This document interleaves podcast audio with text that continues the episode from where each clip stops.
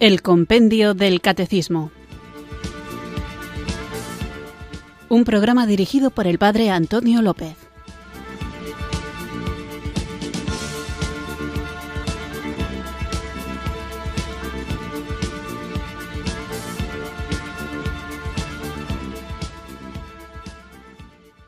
Queridos oyentes de Radio María, recibido un cariñoso saludo hoy desde el santuario de San Miguel de Aralar en Navarra, quienes sintonizáis un día más esta Radio de la Virgen, esta emisora que cambia vidas, Radio María, para escuchar el programa El Compendio del Catecismo, nuestro espacio diario de formación en el que vamos recorriendo despacito, saboreando cada una de las preguntas y respuestas que nos ofrece esta joya que tenemos tan accesible que es el Compendio del Catecismo, la tarea de formarnos, como no me cansaré de repetir, brota del amor, brota del deseo de conocer a aquel que nos ha dado su vida para que nosotros tengamos una vida nueva, una vida llena de sentido, una vida que tiene como meta el cielo que ya se puede empezar a gustar en la tierra.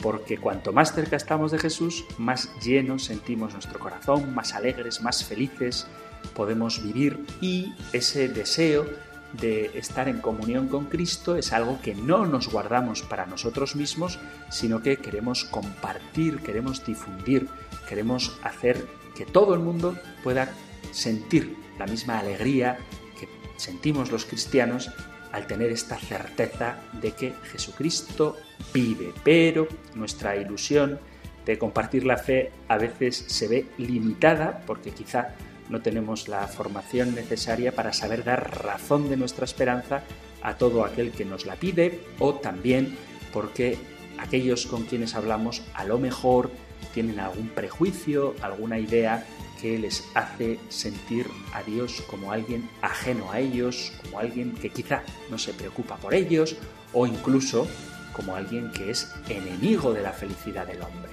Y por eso, para convencer, para persuadir, para seducir hacia Jesucristo a todos los seres humanos. Que estamos llamados a la salvación, necesitamos ser nosotros profetas, voceros, testimonios con nuestra vida, nuestras obras, pero también con nuestras palabras de esta gran verdad que nos salva. Así que, como una ayuda, espero que útil a este propósito, tenemos el programa de El Compendio del Catecismo como sabemos que somos pequeños, pobres y débiles, y a veces nos puede dar miedo afrontar esta tarea de evangelizar, tenemos la convicción de que el Señor no nos ha dejado solos, sino que ha dado su Espíritu Santo para que Él sea quien nos guíe, nos oriente y ponga en nuestra boca palabras a las que no podrá hacer frente ningún adversario. Así que con actitud humilde y agradecida, Invoquemos juntos el don de Dios. Ven Espíritu, ven Espíritu, ven Espíritu.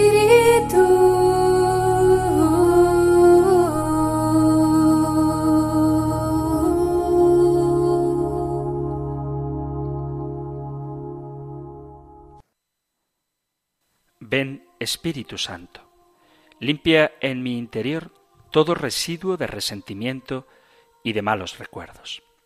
Concédeme recordar el pasado con serenidad, sin rencores ni tristezas, sin angustias ni temores. Mi seguridad está en tu amor y en tu fuerza que me abraza. No permitas que me debilite y me desgaste con faltas de perdón y resquemores. Arranca de mi interior todo deseo de venganza. Muéstrame Espíritu Santo, que la venganza termina cayendo sobre mi propia vida y matando mi alegría y mi paz. Ayúdame a declarar libres a esas personas que de alguna manera me hicieron sufrir.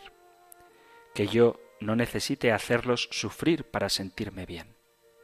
Derrama en mi interior tu compasión.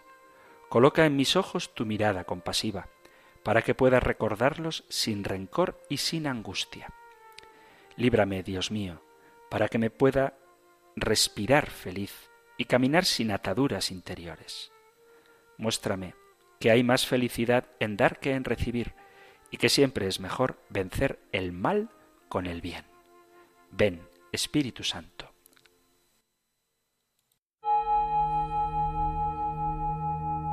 Ven Espíritu, ven Espíritu, ven Espíritu.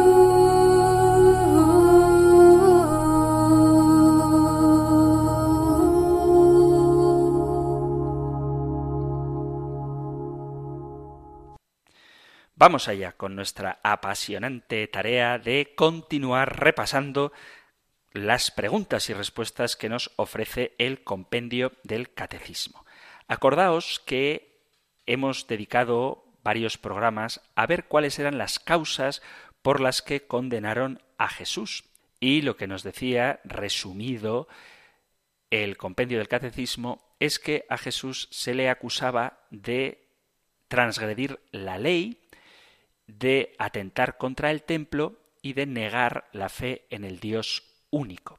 El programa anterior lo dedicábamos precisamente a ver cuál era la relación de Jesús con la ley y veíamos cómo Jesús, según sus propias palabras, no vino a abolir la ley y los profetas, sino a darle plenitud. ¿En qué sentido? Pues en un primer sentido porque la ley y los profetas son una forma de expresar todo el Antiguo Testamento. Y Jesucristo cumple todo el Antiguo Testamento porque Él es quien da sentido y cumplimiento a todas las promesas que Dios había hecho. Además, también veíamos que Jesús cumple la ley porque Él realiza las obras que la ley pide, tanto su circuncisión como su asistencia al templo o a la sinagoga son una prueba de que Jesús no es, como a veces se ha querido caricaturizar, una especie de revolucionario que se salta todas las normas porque no reconoce ninguna autoridad. Antes, al contrario, él dice que quien se salte la más pequeña de las letras, una iota de la ley, será el más pequeño en el reino de los cielos. Pero también veíamos, y esta es la tercera forma en que Jesús cumple la ley, que hay algunas normas, como por ejemplo la costumbre de lavar platos, vasos, etcétera, o el sábado, que Jesús no cumple, pero no la cumple no simplemente no la cumple, quiere decir que parecería que no obedece a esas normas, no porque quiera ser un transgresor, sino en primer lugar porque él testimonia que es más que el sábado y que el sábado se hizo para el hombre y no el hombre para el sábado, y sobre todo porque lo que Jesús quiere es devolver el verdadero sentido de la ley, que no basta con un cumplimiento meramente externo si el corazón queda intacto. Y lo que Él quiere es precisamente renovar nuestros corazones. Y ahí es donde estriba la importancia de la ley. Si queréis os animo a que leáis al profeta Jeremías en el capítulo 31, cuando dice el Señor que Él mismo escribirá su ley en nuestros corazones. Por lo tanto, cuando Jesús aparentemente transgrede alguna ley judía, lo hace no porque pase de ella, no porque quiera ser un desobediente, sino porque quiere devolver su verdadero sentido. Y terminaba con la cuarta acepción de este cumplimiento de la ley, de este llevar a plenitud la ley, porque sabéis que toda ley lleva consigo una pena si se incumple. Y el hombre, el ser humano, que ha pecado, ha infringido la ley de Dios y éste, el hombre, merecería un castigo. Pero Jesucristo, en su cruz, ha asumido en su propia carne lo que el hombre debería pagar. Y en este sentido, Jesucristo ha cumplido la ley entera, porque Él ha asumido en su humanidad lo que la humanidad era incapaz de asumir. Esto es un resumen breve de lo que veíamos en el programa anterior. Así que vamos a continuar ahora con la siguiente pregunta del compendio del catecismo que tiene que ver con las acusaciones que le hacían a Jesús.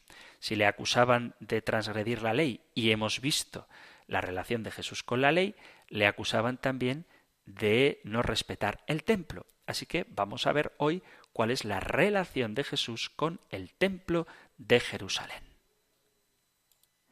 Número 115.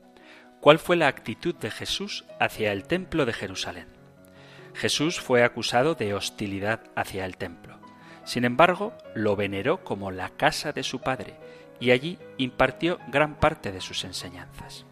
Pero también predijo la destrucción del templo en relación con su propia muerte y se presentó a sí mismo como la morada definitiva de Dios en medio de los hombres.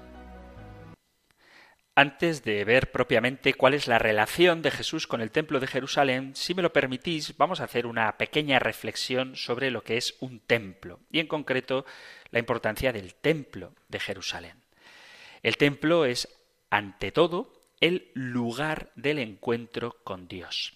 Desde cualquier época ancestral podemos ver la importancia que tiene el deseo del hombre de relacionarse con Dios, pensando en la trascendencia y con el afán de buscar respuestas a los temas más profundos de la vida, como son el sentido de la propia vida, la muerte, la libertad y todo este tipo de cuestiones que desafortunadamente ahora parece que el hombre ha dejado de lado, pero que siguen recomiendo por dentro el corazón de toda persona cuando trata de encontrar el porqué de su propia existencia.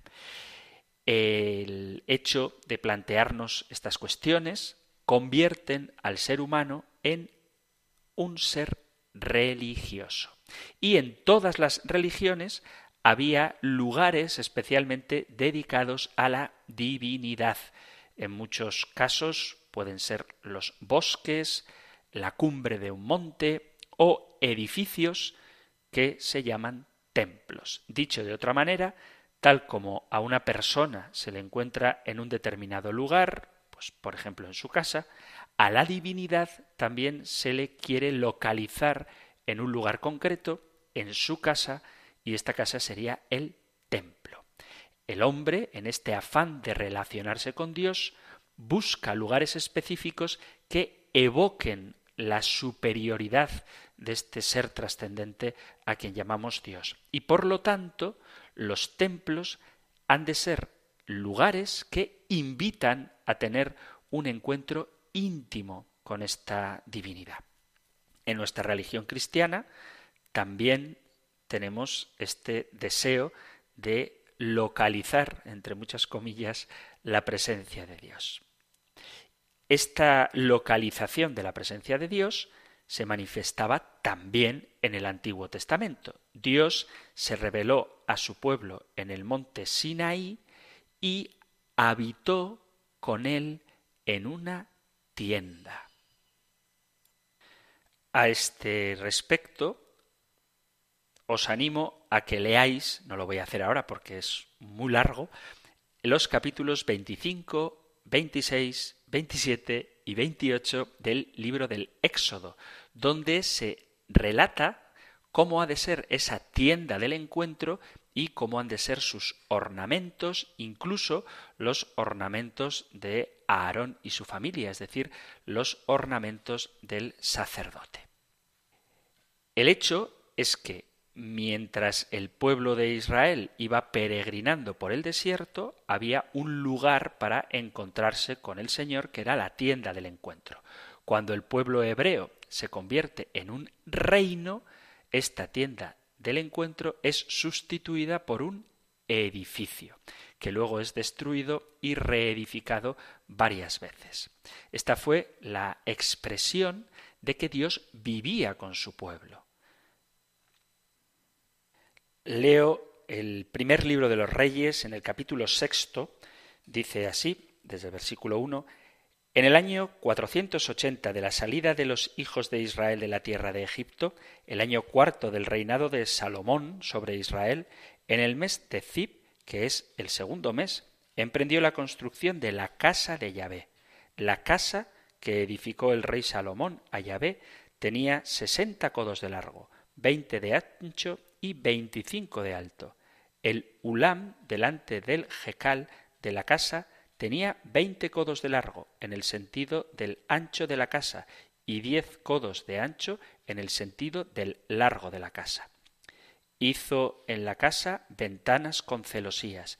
Edificó junto al muro de la casa una galería en torno al jecal y al debir, e hizo habitaciones laterales en derredor. La galería inferior tenía cinco codos de ancho, la intermedia seis codos de ancho, y la tercera siete codos de ancho, porque fue rebajando alrededor de la casa por la parte exterior para no empotrar en los muros de la casa. La casa fue construida con piedras preparadas en la cantera.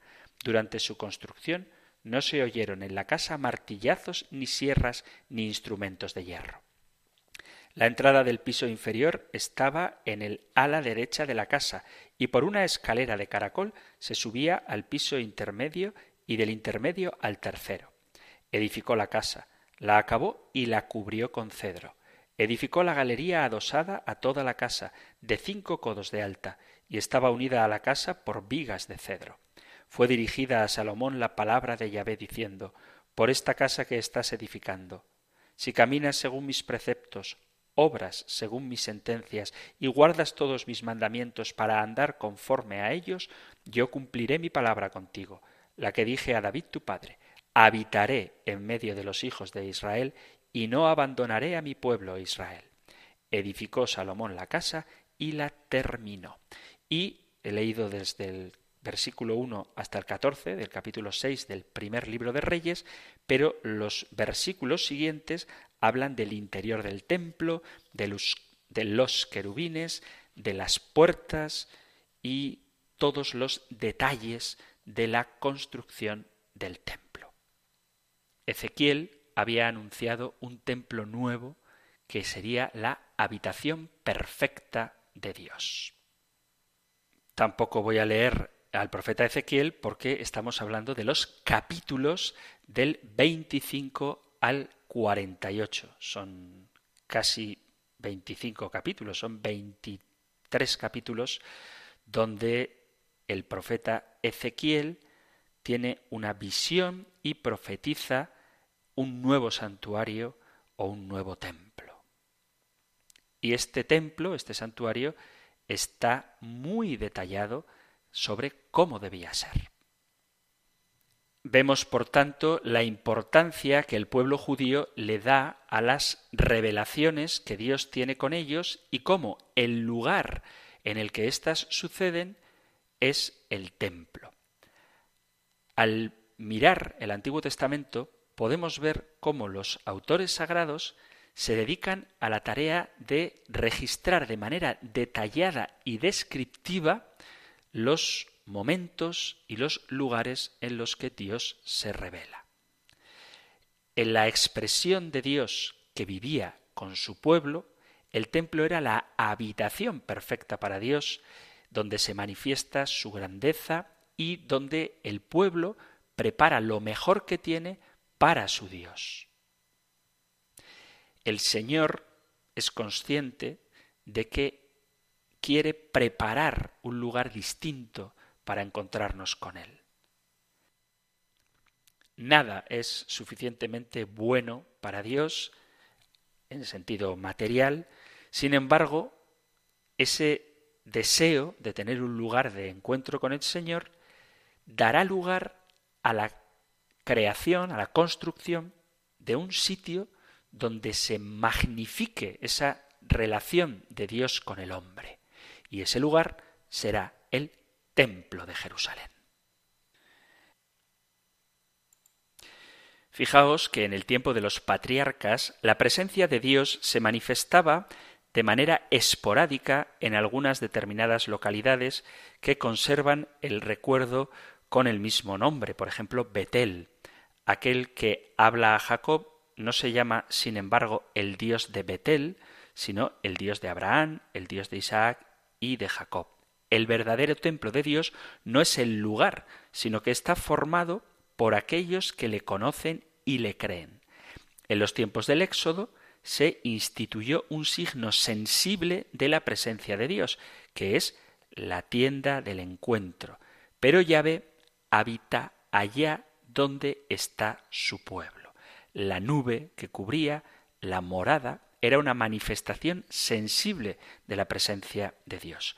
Con el templo de Jerusalén se fija en una residencia estable el lugar privilegiado de la oración, donde Dios y el hombre se encuentran, pero no se limita la presencia de Dios dentro de un edificio. En los casos anteriores se habla de una morada, una casa, el templo donde habita Dios. Pero en cada una de las situaciones podemos ver que todo parece ser un signo para representar la presencia de Dios con el hombre. En estos casos que hemos narrado del Antiguo Testamento, vemos que el misterio de la presencia de Dios va mucho más allá del lugar concreto y se vuelve casi inefable. El hombre que intenta describir a su Señor majestuoso, omnipotente, sagrado, eterno, en realidades que le son familiares y comunes en las cosas terrenas, y por otro lado, el Dios que en su deseo de salvar al hombre se deja alcanzar y experimenta estas formas de cercanía sin agotar su grandeza, pero haciéndose presente en la vida del hombre. Cuando el rey David decide trasladar el arca de la alianza a Jerusalén, lo hizo con el propósito de construir un magnífico edificio para resguardar el arca de la alianza. Pero no fue David quien lo hizo, sino que finalmente, como hemos leído en el libro de los reyes, fue Salomón quien convirtió en realidad ese proyecto. Dice el libro de los reyes, pero ahora Yahvé mi Dios me ha concedido tranquilidad a mi alrededor. No tengo adversario alguno ni se producen acciones hostiles. Me propongo construir un templo al nombre de Yahvé mi Dios, según lo dicho por Yahvé a David mi padre. Tu hijo, al que pondré en tu lugar sobre tu trono, será quien construya el templo a mi nombre. Llegaron a Salomón estas palabras de Yahvé. Por este templo que estás construyendo, lo hemos leído hace un rato, si caminas según mis preceptos, caminas según mis leyes y obras según mis sentencias y guardas todos mis mandamientos, conduciéndote conforme a ellos, yo cumpliré en ti mi palabra, la que prometí a David tu padre. Habitaré en medio de los hijos de Israel y no abandonaré a mi pueblo Israel. Construyó Salomón el templo hasta su conclusión.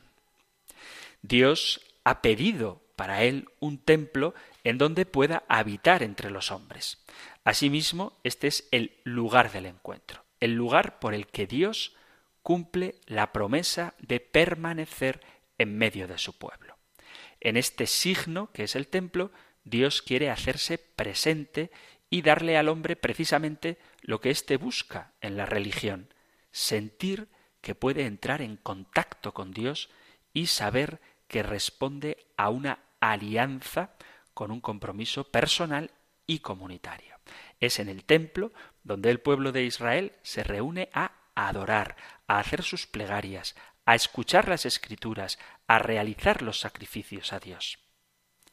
Lo anterior, en su sentido esencial, es la entrega a Dios de un bien que les era querido, reconocer que todo cuanto posee el hombre pertenece a Dios y viene de Dios.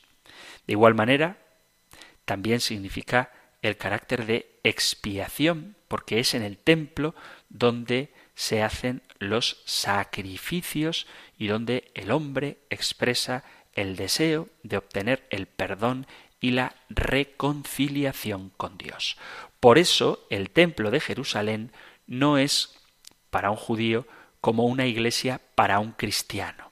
Nosotros creemos que la presencia de Dios está real en la Eucaristía y que esa presencia es permanente en todos los lugares donde haya un sagrario habitado.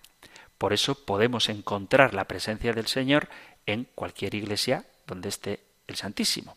Pero para los judíos el lugar privilegiado y único del encuentro con el Señor, en el sentido litúrgico, es el templo. Digo lo del sentido litúrgico porque, aunque tenían claro que el templo era el lugar de la presencia de Dios, eso no significa en absoluto que el templo agote o limite la libertad o la omnipresencia del Señor. Pero el sitio concreto donde se daba culto a Dios, donde se leía la Sagrada Escritura, donde se ofrecían los sacrificios, era el templo. Y de ahí la importancia que tiene. Nosotros tenemos muchas iglesias, los judíos tenían un solo templo. Luego es verdad que tenían las sinagogas, pero no es lo mismo una sinagoga que un templo. Bueno, que un templo no, que el único templo. A diferencia del templo, en la sinagoga no había ni sacerdotes ni se ofrecían sacrificios y el templo era el único lugar donde entraba el sacerdote y los demás se mantenían fuera del culto sacrificial. En la sinagoga, sin embargo, todos participaban en la oración común. Así que el templo era una cosa donde había un culto especial reservado a los sacerdotes que ofrecían sacrificios y en la sinagoga no se ofrecían sacrificios ni había sacerdotes. Por lo tanto, había varias sinagogas, pero un único templo. Nunca pensé que esta canción que compuse podría llegar a tantos corazones en tantos lugares. Es un canto de enamorados, una adoración a quien tanto nos ama, Dios. Él nos amó primero y nuestra vida consiste en dar una respuesta, de amarlo hasta la locura.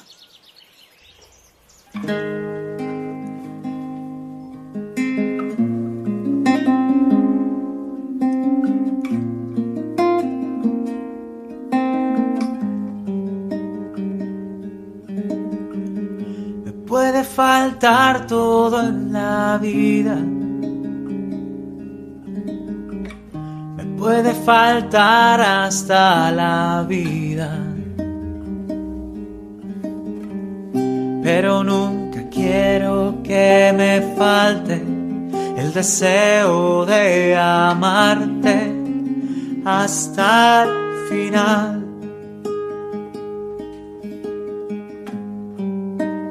hasta la locura te amo, Señor. Ya no quedan dudas en mi corazón de que te amo, de que te amo, Señor.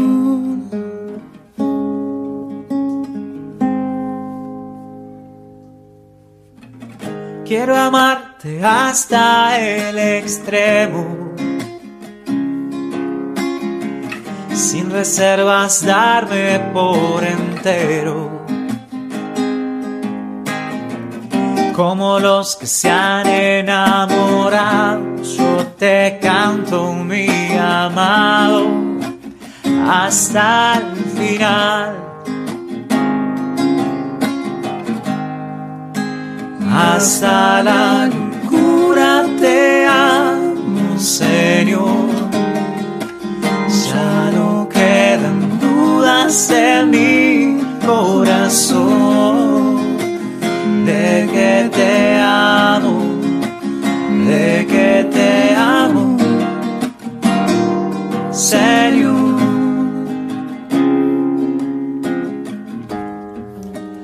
Hasta la luz te amo, Señor.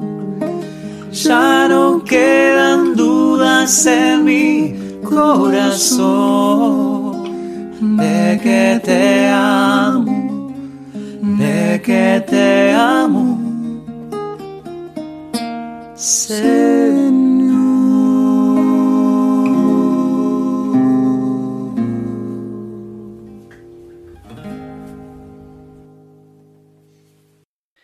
Estás en Radio María escuchando el Compendio del Catecismo, nuestro espacio diario de formación cristiana católica, aquí en la emisora de la Virgen, una cita diaria con la formación de lunes a viernes de 4 a 5 de la tarde y hoy estamos tratando la pregunta número 115 sobre cuál era la relación de Jesús con el templo de Jerusalén. Hemos hablado un poco sobre la importancia del templo como el lugar de la presencia del Señor. Así que Continuamos. Veamos ahora entonces cuál es la actitud de Jesús frente al templo de Jerusalén.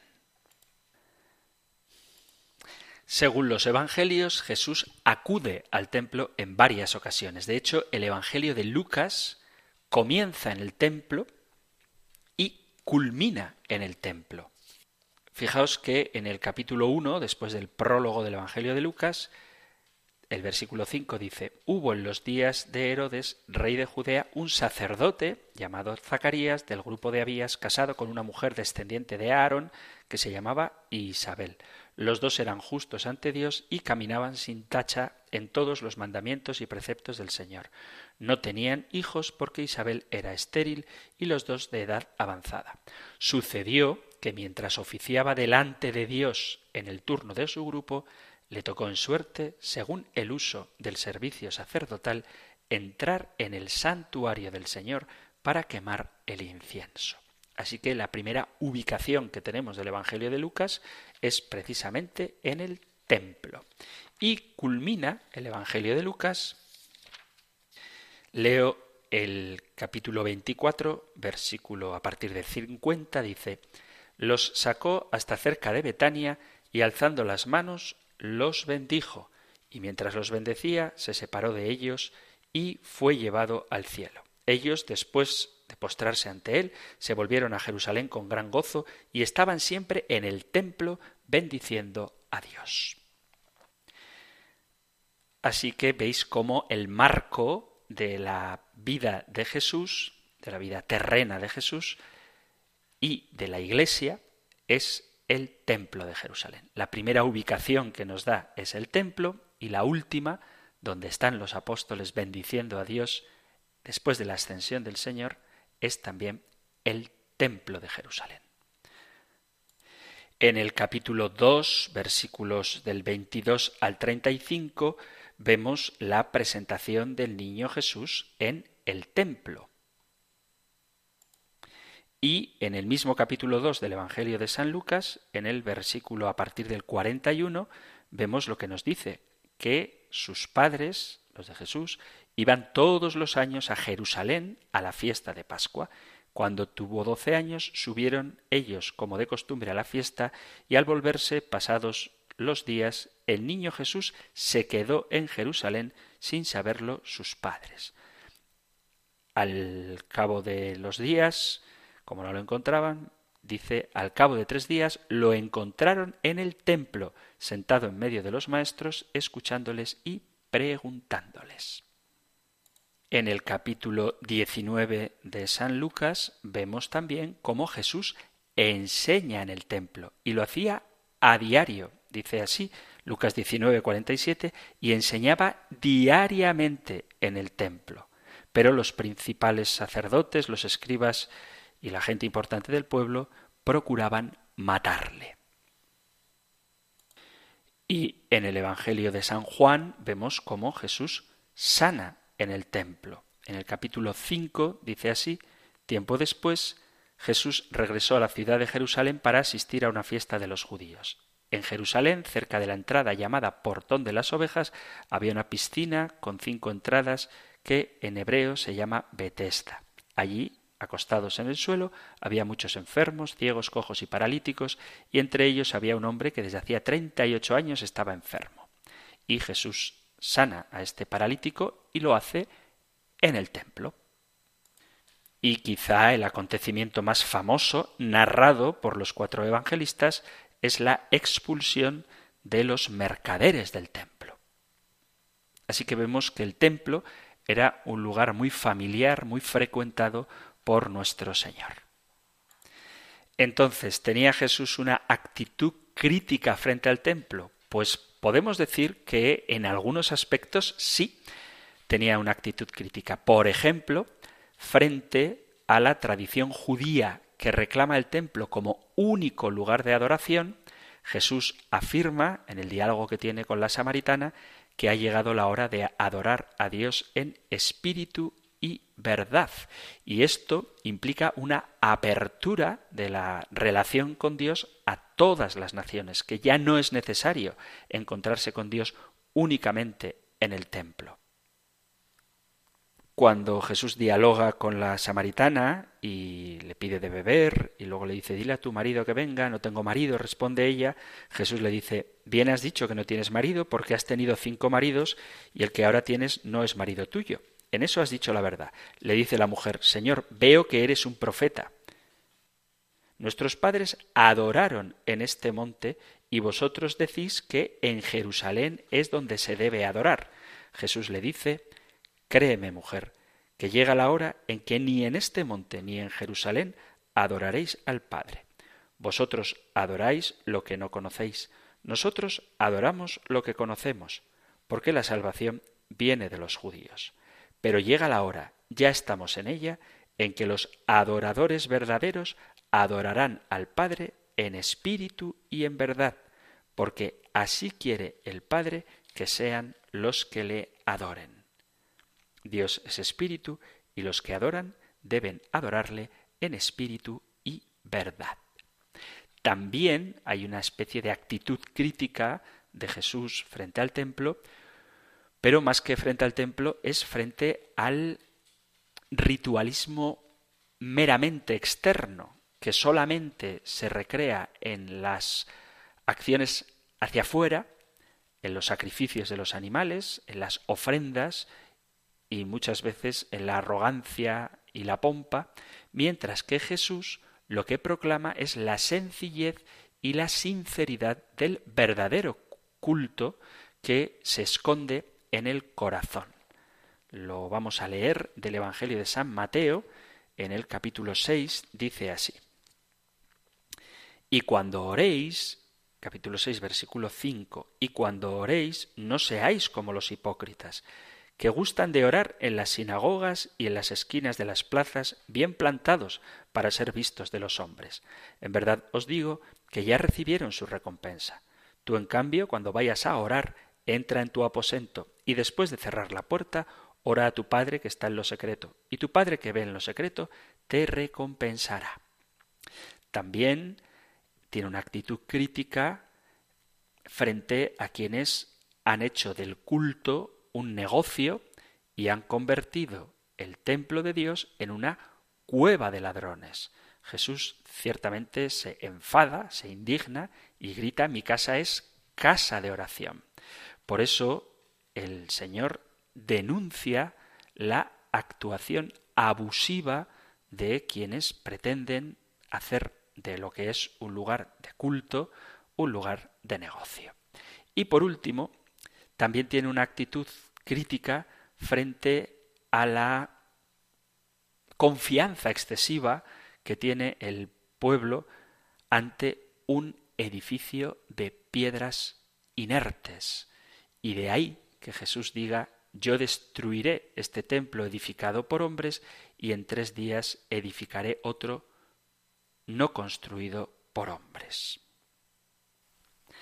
Pero para entender bien la relación de Jesús con el templo, debemos volver a lo que decíamos en el programa anterior sobre cómo Cristo cumple toda la ley, es decir, lleva a perfección lo que en el Antiguo Testamento eran solo imágenes o figuras. ¿Por qué? Porque a partir de que Dios se ha hecho hombre, el templo se ve perfeccionado por la presencia de Dios en medio de nosotros, quien da plenitud y un sentido nuevo a un simple edificio, porque ahora el lugar del encuentro y comunión con el Señor es el propio Señor hecho carne en medio de nosotros. Ya decía antes que materialmente no puede existir algún lugar donde pueda habitar plenamente Dios. Pero Jesús es la presencia perfecta de Dios entre los hombres, el verbo que se hizo carne. Y él dice a la samaritana que ya no se adorará a Dios ni en Garicim, ni en Jerusalén, sino que se le adorará en espíritu y verdad. Jesús predice a los judíos que Él en tres días construirá otro templo. Este nuevo templo es su cuerpo resucitado. Con su muerte Jesús ha destruido toda limitación de lugar y de raza de la presencia de Dios en el mundo. En adelante, Dios estará presente por medio de Cristo allí donde dos o más se reúnan en su nombre y de manera especial en el Santísimo Sacramento de la Eucaristía. Por tanto, a partir del acontecimiento de la Encarnación, Jesús le da un nuevo sentido a la teología del templo. Su cuerpo será el templo perfecto, el único que tendrá la dignidad de ser morada de Dios y a través de él, a través de Jesucristo, su cuerpo que es la iglesia. Y cuando digo iglesia no me refiero a los templos, a las iglesias con I minúscula, sino a la iglesia cuerpo de Cristo, morada de Dios. O mejor dicho, Dios que mora con nosotros.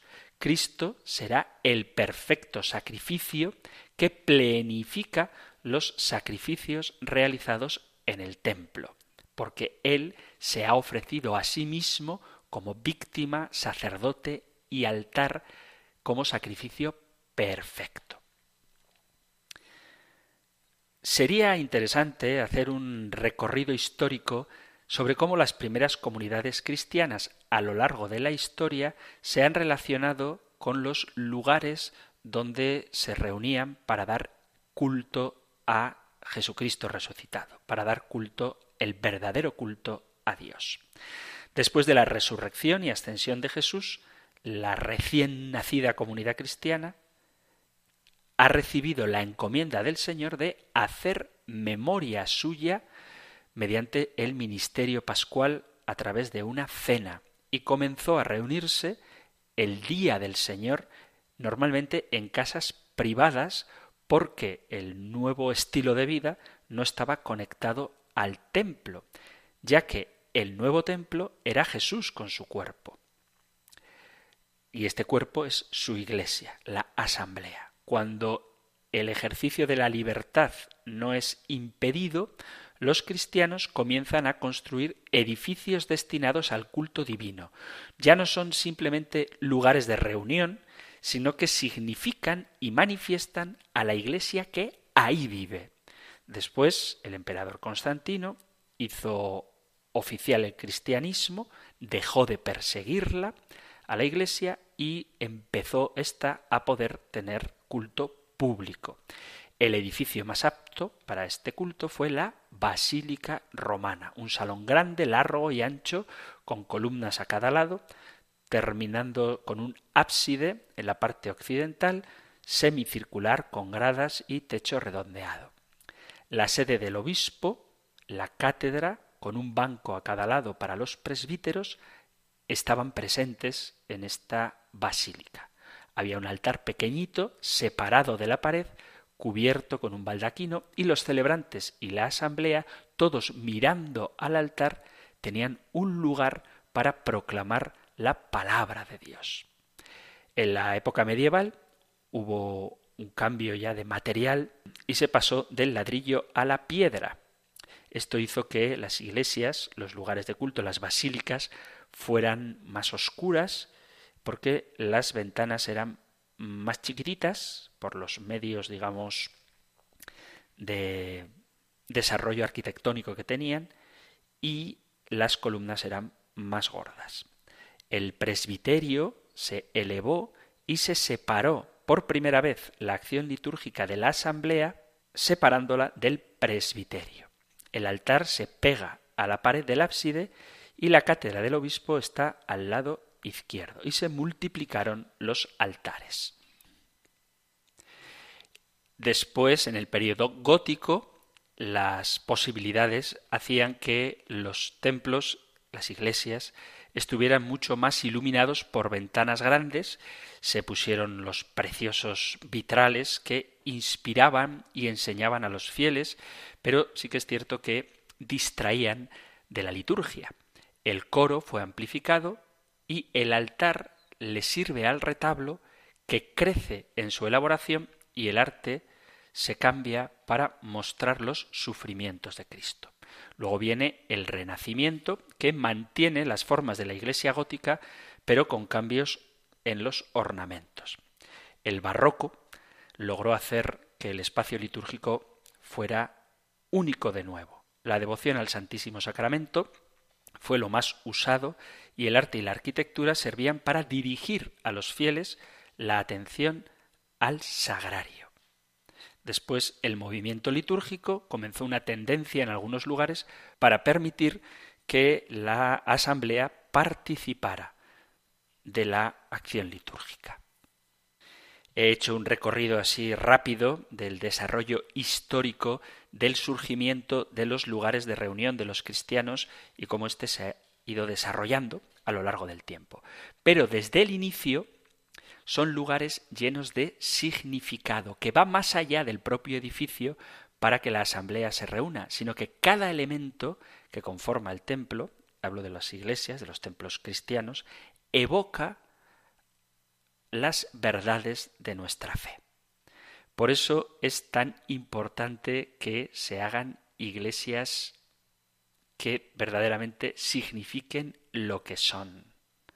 Hay que vigilar la belleza de los templos, porque la construcción arquitectónica, el lugar en el que nosotros celebramos el culto, ayudan a vivir mejor esta experiencia de relación con Dios.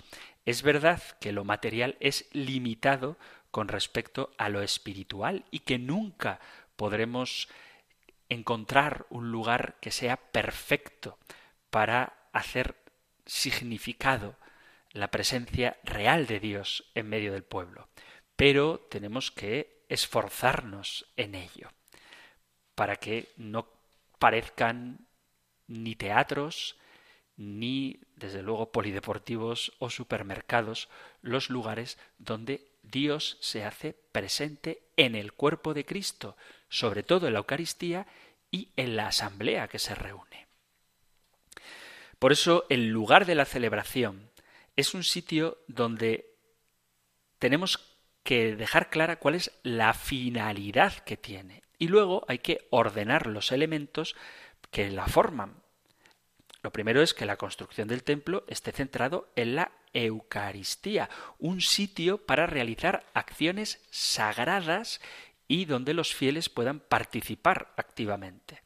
El lugar de la celebración no es un monumento artístico, ni tampoco el templo de Jerusalén en el que Dios habita, ni tampoco un lugar donde se veneran imágenes o se custodian respetuosamente objetos sagrados ni tampoco es un lugar explícitamente dedicado a la oración personal y al trato íntimo con Dios. Ciertamente que las iglesias pueden servir y deben servir para la oración personal y para venerar a los santos y para custodiar obras de arte, por supuesto que sí, pero estos aspectos son secundarios. La iglesia es el lugar destinado para la celebración de los sacramentos, y de manera particular la Eucaristía.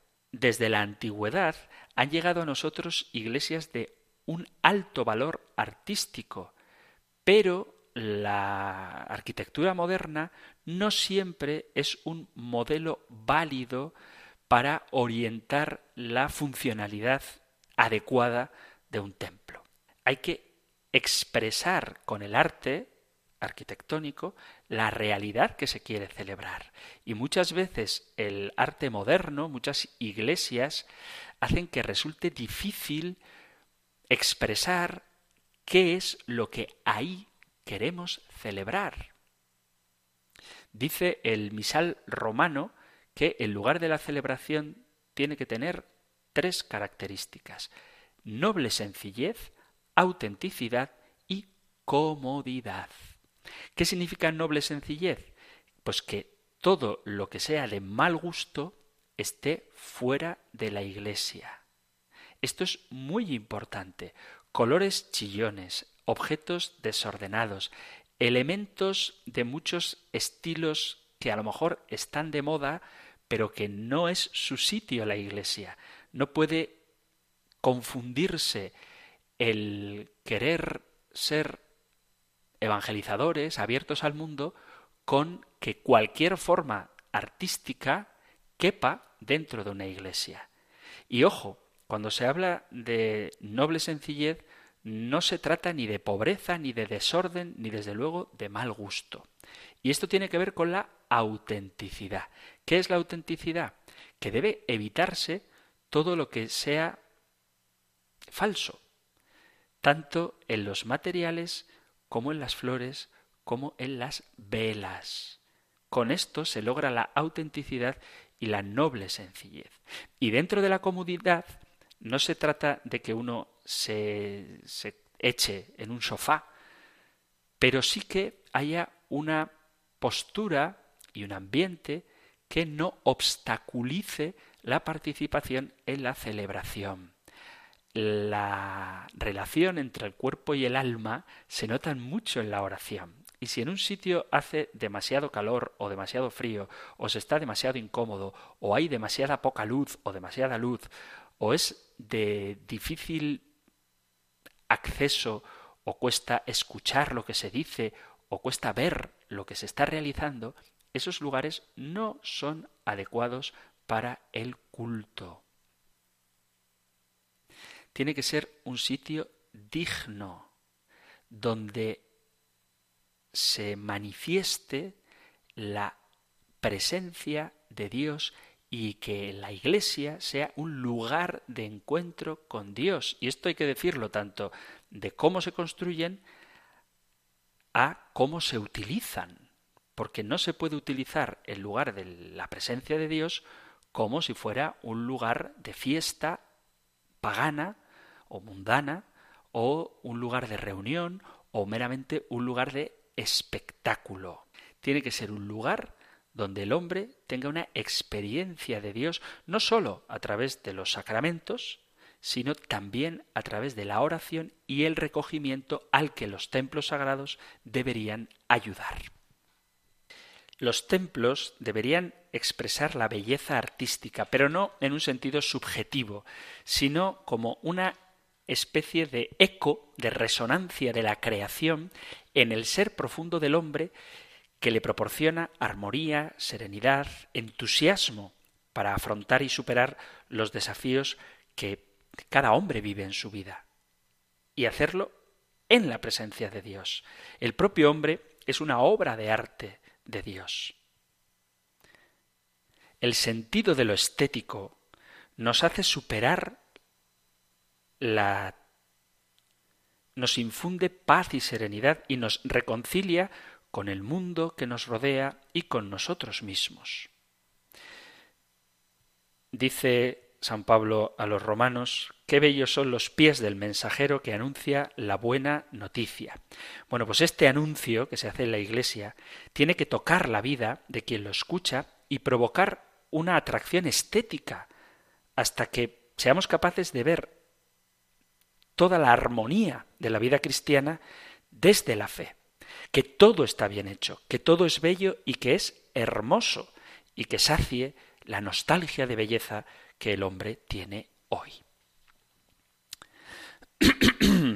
la arquitectura religiosa tiene que elevarnos hacia Dios. Debe representar figuras que den forma sensible a los ritos propios de la Iglesia. Y tiene que estar ordenada la arquitectura hacia los signos, los símbolos y los sacramentos.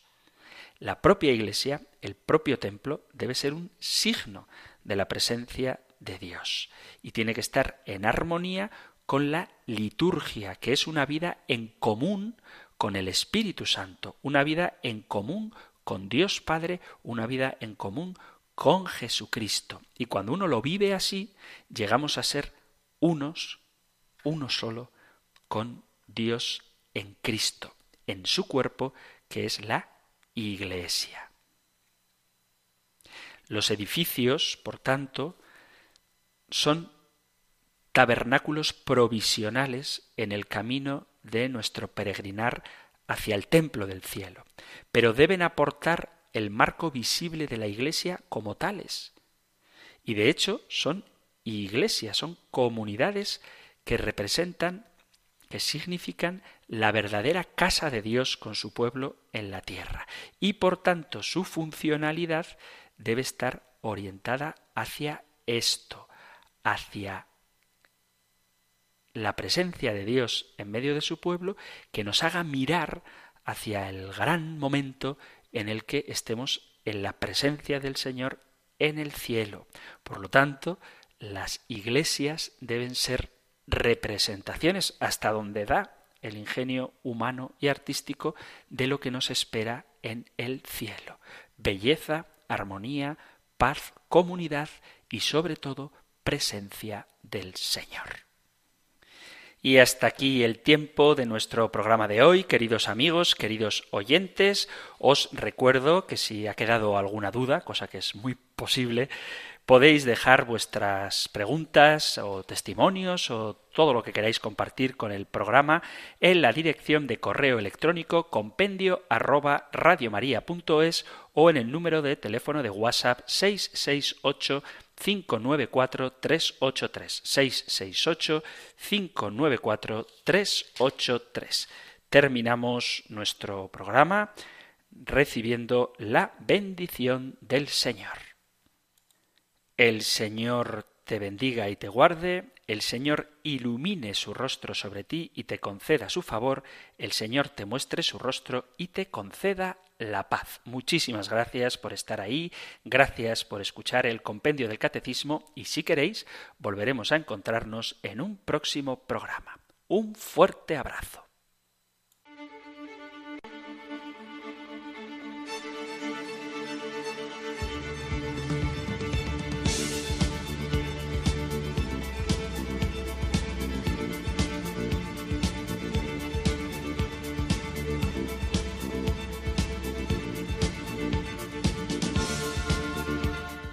El Compendio del Catecismo. Un programa dirigido por el Padre Antonio López.